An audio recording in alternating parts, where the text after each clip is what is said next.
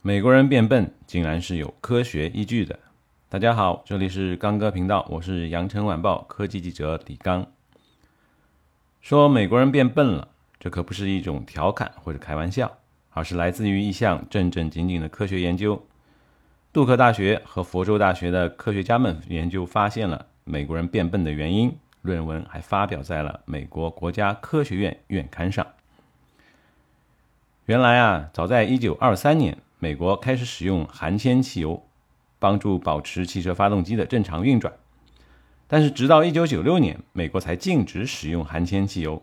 含铅汽油就这样在美国使用了超过七十年。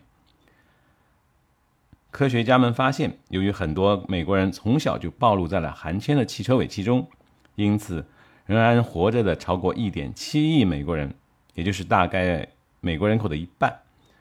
总共因此而降低了八点二四亿智商点。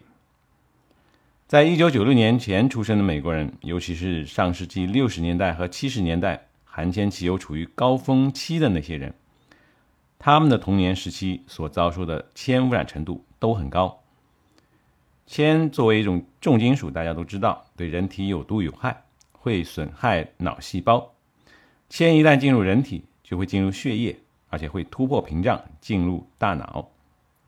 科学家们利用美国儿童血铅水平、含铅汽油使用的情况和人口统计的公开数据，计算出了铅对于美国人智力的影响。根据计算，在最坏的情况下，出生于上世纪六十年代中后期的人可能会因此而失去多达六个智商点。血铅含量较高，不仅会导致智商降低，也会使人体面临着其他损害健康的风险可能性。降低几个智商点听起来似乎也没有什么太大的影响，但是科学家们认为啊，这几分已经足够让那些认知能力低于平均水平的人，最后被归类于智力障碍。